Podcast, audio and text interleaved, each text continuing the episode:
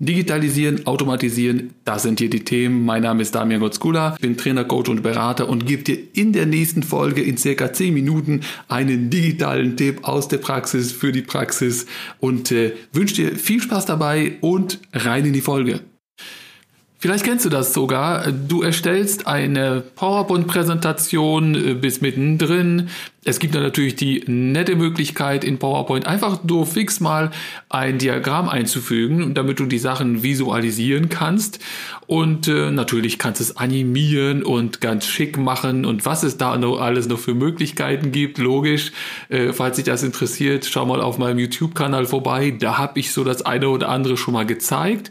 Und äh, dann äh, ist das alles äh, mit viel Liebe gemacht und äh, die Präsentation ist fertig. Du hast es präsentiert präsentiert, irgendwie einen Monat später, ein halbes Jahr später, wie auch immer, brauchst du diese Präsentation noch einmal, aber da sind logischerweise nicht mehr die aktuellen Zahlen drin, weil die veraltet sind oder sonst was. Und äh, ganz oft ist das so, leider sehe ich das immer noch, dass dann einfach das Diagramm gelöscht wird oder mal äh, neu erstellt. Äh, das, ist, das ist das Schlimmste an der ganzen Sache. Und äh, oder viele gehen einfach in die Zahlen rein und so weiter. Dann musst du hier irgendwo äh, wieder deine Zahlen rauskramen. Du musst dir eine die Excel-Tabelle vielleicht raussuchen, wo du die Zahlen drinne hast und so weiter. Und dann wird das Ganze nochmal neu mit ganz viel Liebe aufbereitet. Und das macht man immer und immer und immer immer wieder. Und das ist natürlich eine riesige Zeitverschwendung. Und wo wir schon in so einem Digital-Podcast sind, äh, ist natürlich äh, genial. Und das habe ich, wie gesagt, auch hier auch wieder in Videos gezeigt. Äh, du erstellst natürlich Diagramm immer in Excel, ja. Du erstellst das Diagramm in Excel, da gehört es nämlich hin, weil da auch die Zahlen drinne sind, das Ganze lebt dort. Die Zahlen werden vielleicht dort auch aktualisiert, aufbereitet und so weiter. Und dann machst du folgendes, du erstellst dort dann das Diagramm. Das muss auch nicht mal hundertprozentig so, äh, so optisch äh, aussehen, wie du es dann gerne hättest am Ende. Das kannst du logischerweise in, Power, in PowerPoint immer noch machen. Aber dort gehst du rauf, drückst Steuerung und C, also wählst das Diagramm aus, mit Steuerung und C oder rechte Maustaste kopieren, äh, kopierst das in die Zwischenablage und dann weißt du vielleicht, dass die Zwischenablage im Office äh, sich seit einigen Jahren mittlerweile komplett gewandelt hat. Äh, du kennst ja das Prinzip Steuerung und C, kopieren, Steuerung und V einfügen. Ja, das zuletzt kopierte wird eingefügt. Das gilt so in, äh, im Office nicht mehr, übrigens in Windows im Betriebssystem auch nicht mehr neuerdings.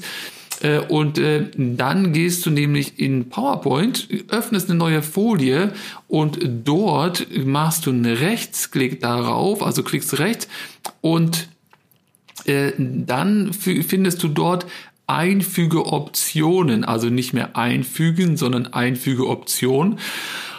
Und dort wählst du am besten die dritte oder vierte Option aus. Ja, also im Normalfall hast du die erste und zweite. Das ist quasi, musst du dir so vorstellen, das Diagramm wird als Diagramm in dein PowerPoint eingefügt aber danach wird die Verbindung zu der ursprünglichen Excel-Tabelle gekappt. Das heißt, die gibt es danach nicht mehr.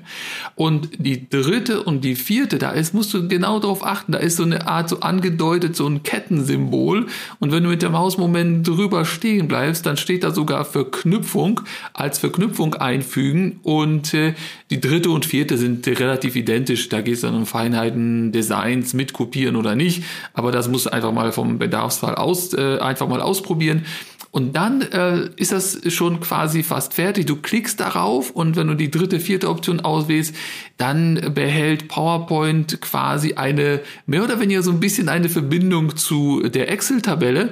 Und wenn sich in der Excel-Tabelle später etwas ändert, ja, also die, es werden neue Daten eingegeben, äh, die Grundwerte ändern sich, was auch immer, dann ändert sich das Diagramm automatisch in PowerPoint. Das heißt, äh, du stellst das dort ein, äh, Grafik, du kannst dich richtig so ins Detail verlieben, du kannst auch Animationen, bis der Arzt kommt, rein einbauen und so weiter, äh, weil du machst es ja nur einmal und danach eigentlich nie wieder. Ja, das einzige, das einzige Mal.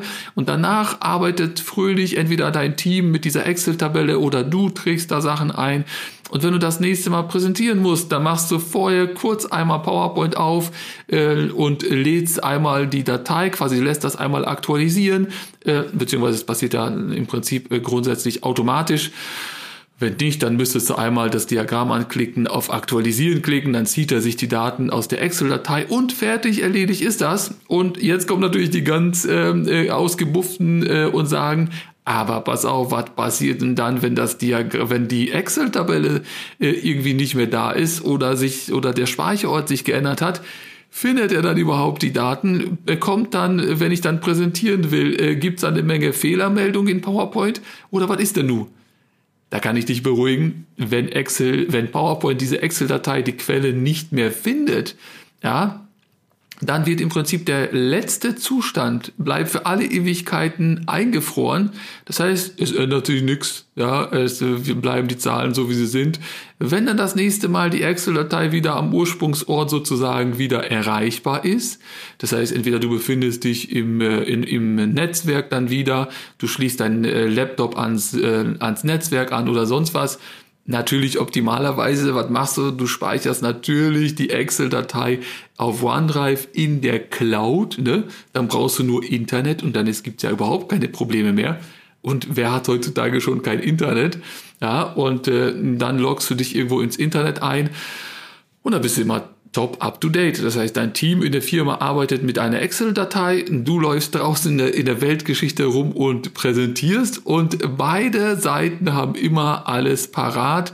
Äh, du immer die aktuellen Diagramme, die Leute immer die aktuellen Zahlen, beide profitieren und du merkst, du musst nicht mehr äh, jedes Mal das Zeug neu einfügen und äh, aktualisieren und so weiter. Und übrigens, äh, ich habe das jetzt ja natürlich am Beispiel von PowerPoint und Excel gebracht. Du kannst das natürlich, dasselbe Prinzip funktioniert auch äh, in einem Word-Dokument, in einer in einer E-Mail oder in allen anderen irgendwie Microsoft-Produkten äh, oder in sehr vielen davon. Äh, das heißt, äh, die richtige Einfügeoption wählen und dann sparst du massenweise Arbeit im ja, im Aktualisieren, im Updaten und und und. Ähm, ein vielleicht ein letzter Hinweis nochmal dahingehend zu diesem äh, zu dieser Zwischenablage, die hat sich natürlich im Betriebssystem auch geändert. Probier doch mal statt der Steuerung und V-Taste die Windows und die V-Taste zu drücken, dann wirst du nämlich merken, da geht so ein nettes Menü auf, ja, und äh, dort kannst du dann aus den zuletzt kopierten äh, Dateien oder zuletzt kopierten Sachen auswählen und dann einfügen. Das heißt, nicht nur das zuletzt kopierte kann eingefügt werden, sondern irgendeins der letzten Sachen, die du so in den letzten Stunden, wie, wie auch immer, kopiert hast. Ja, also nicht Steuerung und V, sondern Windows und V übrigens auf meiner Webseite gibt es ein, äh, kannst du dir ein so meine Top 10 Tastenkombinationen bestellen, ordern, ähm, äh, die und äh, äh, dort steht dann mitunter diese mit drauf, aber noch noch paar weitere andere wie gesagt, falls sich das interessiert, entweder meinen Tastaturcoach, den gibt's kostenlos auf meiner Webseite zum, zum Herunterladen, kannst abonnieren oder diese Top 10 äh, Geschichte kannst du dir herunterladen als PDF, je nachdem, wie du es magst. Ich wünsche dir auf jeden Fall viel Spaß bei Zeitersparnis, beim Digitalwerden und äh, wir hören uns in der nächsten Folge. In dem Sinne, schöne Tag, schöne Zeit und tschö. Und auch diese Folge ist schon wieder vorbei. Es muss aber nicht zu Ende sein. Du kannst gerne hier eine weitere Folge hören. Auf meinem YouTube-Kanal kannst du gerne vorbeischauen, ein Video gucken, auf meiner Webseite vorbeiklicken oder einfach nur mal ein Newsletter bestellen. Alle weiteren Links, alles was nennens, nennenswertes, verlinke ich hier unten drunter in den Show Notes. Ich wünsche dir viel Spaß, egal wo wir uns sehen, viel Vergnügen und tschö.